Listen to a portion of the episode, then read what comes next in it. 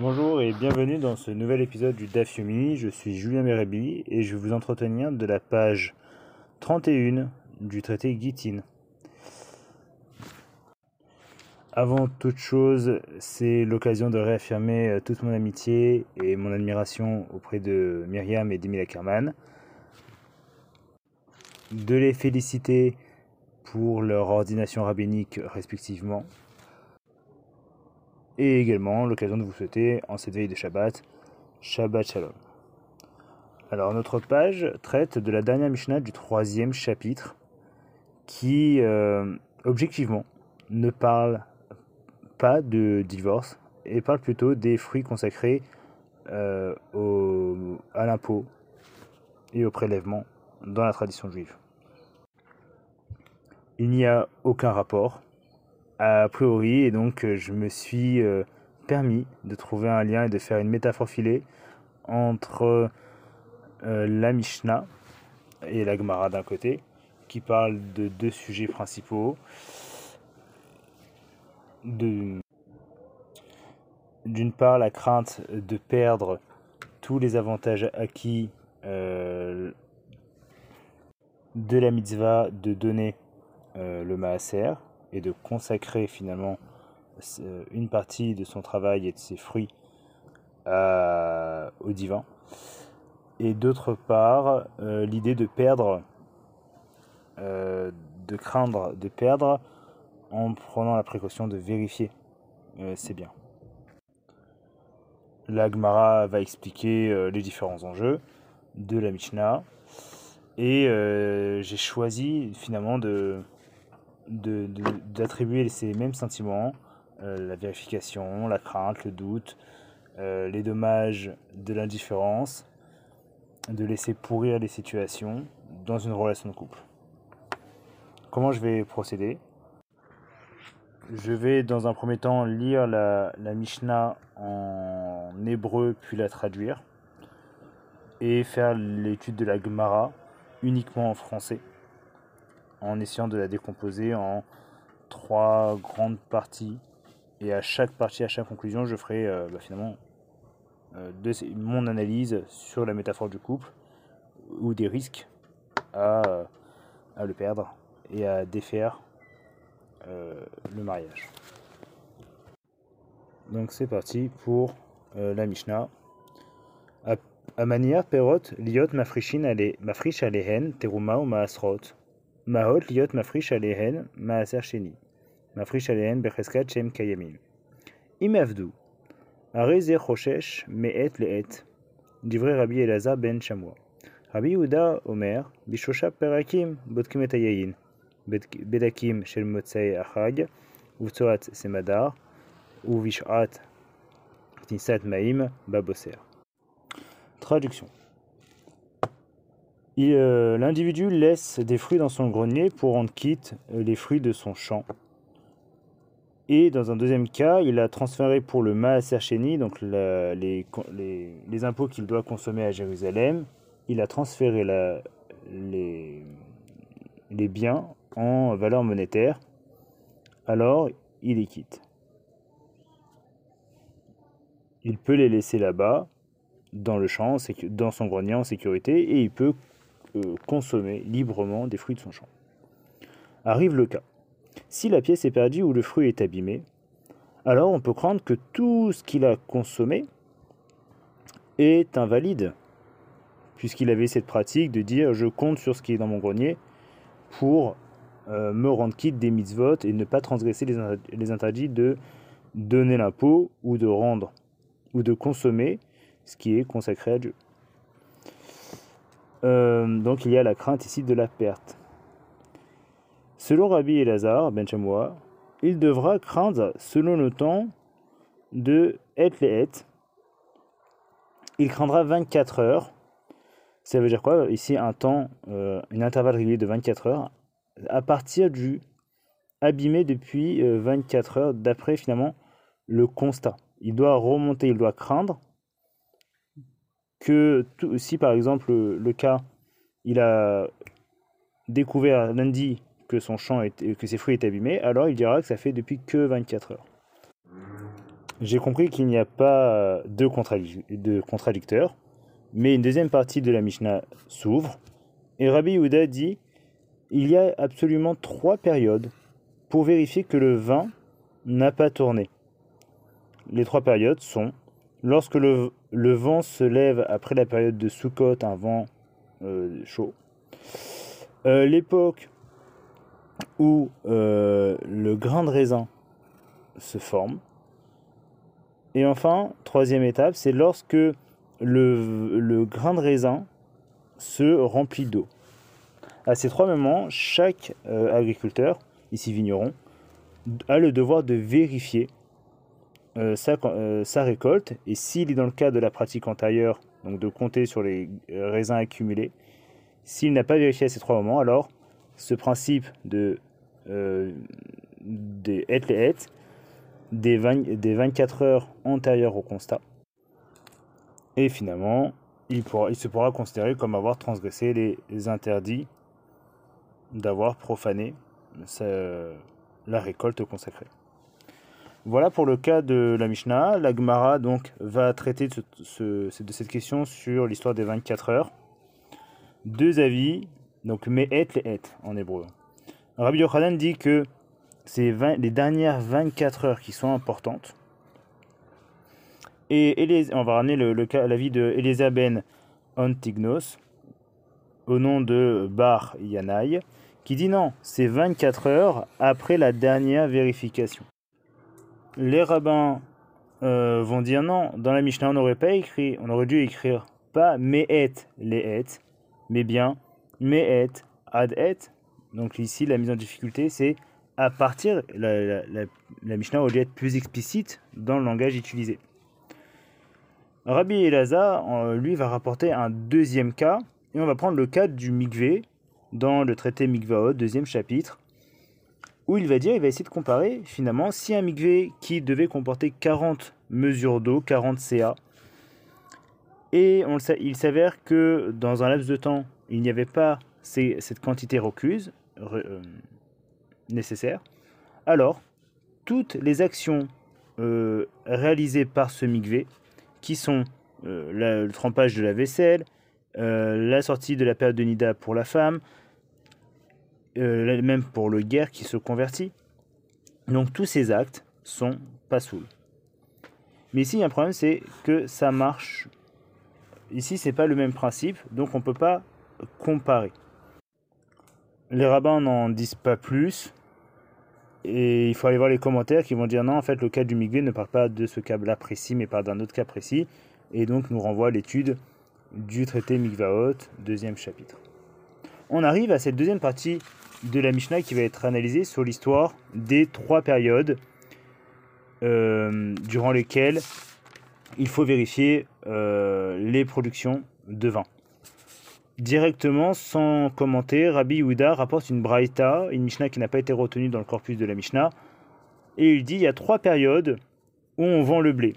Avant les, les, les semailles, au début de la pousse et 15 jours avant Pessah. Également, il rajoute, il y a trois périodes où on vend du vin. 15 jours avant Pessah, 15 jours avant Shavuot et 15 jours avant la fête de Shimni Atzeret. Et la période à laquelle on vend l'huile, c'est à partir de Shemini Atzeret. De cette braïta, on essaie de retenir une halakha, l'halakha qui est euh, les règles pour les partenaires, les associés. Ici, il y a l'idée de est-ce que l'associé qui, dans ces périodes-là citées précédemment, doit demander la permission? En théorie, toute l'année, il doit demander la, permission pour vendre, excusez-moi. Et la réponse de la halakha de Rabbi qui est si on est dans ces trois périodes, alors on ne demande pas la permission puisque il y a euh, cette idée euh, que tout le monde vend à cette période-là. Donc ce serait un acte commun à tous les agriculteurs et pas besoin de permission spécifique entre associés. C'est une coutume, euh, une pratique courante. Je souhaite ici maintenant aborder l'analyse que j'aimerais vous proposer sur l'idée que cette Mishnah est une métaphore euh, de la relation de couple, dans la mesure où la Mishnah traite des, fruits consacrés à Dieu. évidemment, vous le connaissez, vous l'avez étudié avec Myriam. Euh, tout le principe du mariage, c'est de rendre sacré également la relation du couple. Donc voilà le, thème abordé, le point commun, la passerelle. Comment on fait, puisqu'on est dans la massade de Gittin et on parle du divorce, comment finalement, avant de divorcer, est-ce qu'il n'y a pas des points d'étape à faire avant qu'on arrive le divorce? Et donc cette discussion de Metlehet, elle dirait finalement à quelle fréquence on doit vérifier si on a des problèmes de couple ou si le couple euh, s'épanouit ou pas, avance, se développe, grandit. Et donc, il y a cette idée ici que euh, il faut être vigilant et prendre des nouvelles régulièrement des uns des autres, comme l'idée, comme le font les, sages ici avec leurs fruits, puisqu'à chaque fois qu'ils consomment, vérifient qu'ils ont suffisamment de blé ou de produits agricoles dans leur grenier consacré. Donc il y a cette idée d'être vigilant lorsqu'on consomme ici le couple, à travers la métaphore des fruits euh, consacrés. Ne pas rentrer dans les interdits, dans l'a priori. Ensuite, il y a cette idée de, toujours de mettre les hêtes, de ne pas fixer finalement. On peut avoir des périodes d'intervalles régulières, comme euh, l'explique l'histoire de Rabbi Yehuda et ses intervalles, où il y a des moments dans la vie de couple qui sont consacrés à la discussion, à la remise en cause, au projet commun. Et finalement, dans ces grandes discussions, c'est le temps de la concertation où on demande l'autorisation à l'autre. Même plus que ça, on prend des initiatives, on n'a pas besoin d'attendre la permission de l'autre pour faire avancer le couple. J'arrive ici finalement à la deuxième partie de la page. Deuxième sujet abordé, c'est une question de se prendre des vents où la discussion elle est euh, dans la Mishnah, on, a évoqué, Rabbi Yehuda a évoqué qu'il y a une, il faut faire attention après Sukkot, juste après les fêtes, vérifier sa révolte, sa récolte au moment des vents. Et là, les rabbins vont discuter, c'est quoi cette histoire de vent? Pour illustrer ce propos, les rabbins vont prendre les textes où apparaît le mot vent, et ils vont prendre l'histoire de Yona, où Yona a été mis en danger par un vent, donc l'histoire de Yona, une fois qu'il est recraché de la baleine, il arrive dans, un désert, Dieu lui met un palmier sur lequel il peut se protéger de l'ombre du soleil et obtenir un courant d'air. Et le problème, c'est qu'il euh, pleure une fois que ce courant d'air disparaît, euh, ce palmier disparaît. Et le texte dit euh, il y a un, vent chaud qui lui est soufflé, il s'est évanoui. les rabbins posent la question est-ce que c'est pas le soleil finalement, puisque l'arbre n'est plus Donc c'est le soleil qui a provoqué la chaleur. La réponse, Rabbi Yehuda dit non, c'est le vent qui souffle fort. Et c'est quoi ce, vent? C'est lorsque ce vent souffle, alors il crée une absence de courant d'air. C'est pas le soleil qui frappe en premier. Dans la deuxième référence qui est citée, on parle moment de Job, on dit tes, tes habits sont détruits euh, par des vents chauds. Et donc deux rabbins sont en train de discuter. Rabbi Tar Lifa au nom de Rabbi Chilsa qui dit c'est au moment où euh, le vent du sud est apparu. Donc on a le vent d'est chez Yona, on a le vent du sud chez Job, mais en tout cas ces deux vents sont capables de faire des dégâts.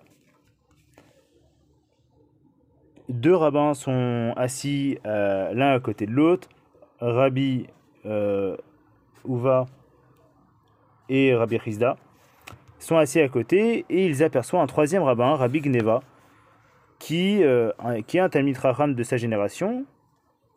Et Rabbi Chizda propose de se lever, mais euh, Rabbi Hanina refuse. Pourquoi? Parce qu'il serait finalement qu'un moitié euh, de Talmid Raham, un demi Talmid Raham, ayant la Torah mais n'ayant pas des mauvaises midotes. Apparemment, vous l'avez étudié avec Mayam, c'est un rabbin, Rabbi Kneva, qui embêtait Rabbi Yuva et qui finalement ne méritait pas son respect. Cependant, avec les forfaits, le, la marque de respect faite, Rabbi Gneva il leur pose la question Mais qu'est-ce que vous êtes en train d'étudier? Nous sommes en train de discuter des questions du vent. Et lui, il va ramener un nouveau verset Il y a un vent, et c'est celui du nord, qui euh, se mélange aux autres vents pour calmer et jusqu'à même finalement trouver un équilibre et maintenir l'existence du monde, sinon ravagé par des tempêtes, cyclones c'est ce qu'on peut imaginer. le Talmud rapporte un deuxième cas, une deuxième rencontre entre Rabbi euh, entre Rav d'une part et Rav Nachman bar Yitzhak, qui croise Nachman Yaakov, qui lui fait des allers-retours en calèche d'or avec une fenêtre recouverte de tissu en bleu azur, en techelet.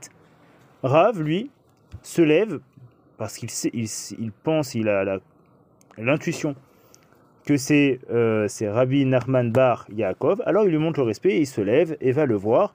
Et Rabbi euh, Nachman Bar Yitzhak dit non, parce qu'il y a une probabilité que cet homme qui se balade en Kadesh n'est pas un Tamit Racham, et plutôt un dignitaire, un homme important, euh, un homme dans la communauté. Finalement, il, euh, il, a fait une mauvaise déduction. Il disait peut-être que Rava était, il dépendait de ces dignitaires-là, et donc il lui marque son, respect. Mais il comprend que c'est finalement le, rabbin, et donc le rabbin se, il se lève, et au moment de lui dire bonjour, il retire sa manche. De cette action, Rabbi Nachman Bar Yaakov lui dit Tiens, attention, il s'agit, il y a un vent mauvais qui, de ce vent-là, peut causer euh, des fausses couches, la destruction de la semence de l'homme à l'intérieur de la femme, et même faire pourrir les trésors qui sont dans les océans. le Talmud va poser la question, mais comment il sait ça, ce Rabbi Nachman Bar Tous les trois euh, ont la même référence commune, celle de Shéa, qui dit il a séparé les frères euh, avec le vent de l'Est, faisant éclater, faisant éclater les origines. Je, vous le dis d'avant, j'ai mal, j'ai pas la traduction précise. Ce n'est pas la traduction précise. Alors, dans un premier temps, commentaire. Le commentaire, on reprend donc ce. C'est quoi les origines se poser rabbin bah, C'est ce qui, ce qui est à l'origine de la vie. Pour l'un, c'est la fausse couche. Je crois en fait pour les trois, mais on peut associer donc l'idée de, euh, du nouveau euh, nouvel être à venir. La semence de l'homme, qui peut devenir, a le choix de devenir un embryon, le choix, et la possibilité de devenir un, euh, une cellule œuf ou pas, la potentialité de l'être. Donc dans le premier, c'est l'être en devenir, la potentialité de l'être, et le trésor dans les océans, finalement, c'est euh, la situation, l'opportunité manquée. Voilà comment je, je le, je l'interprète dans le contexte de cette dafium, de cette étude. La fin de la page traite finalement du début du verset. Il va séparer les frères. Ça veut dire quoi? L'idée de séparer les frères, c'est que même si la relation ici des frères est aussi solide qu'un euh, morceau de fer et son manche qui forment le marteau, eh ben ça va le décoller. Rabbi aussi va dire, c'est même une poutre, détacher la poutre du mur. Rabbi Acha dit, va lui euh, séparer les branches de roseau qui forment le même panier. Ici, vous l'avez, voilà là, où se termine l'étude de la, de la Gemara. Et voici la deuxième partie de mon analyse. On a vu dans un premier temps qu'il ne fallait pas laisser pourrir les situations dans un couple et les vérifier régulièrement, et au risque de tout perdre. Et c'est quoi tout perdre? C'est, ici je l'ai appelé l'art de se prendre un vent, de perdre finalement tout ce qu'on a construit et de, se retrouver sans rien. Ici, je vais analyser plutôt les, les sources trouvées, celles de euh, Jonas et de Job. Finalement, dans le message que Dieu fait passer à Jonas, c'est de prendre en pitié. Finalement, dans une situation de couple, allez, il faut faire le premier pas et prendre en pitié l'autre, juger positivement et ne pas finalement bloquer. C'est ce qu'on fait également les rabbins. On a beau se disputer, ne pas savoir qui est en face de nous, on prend les devants.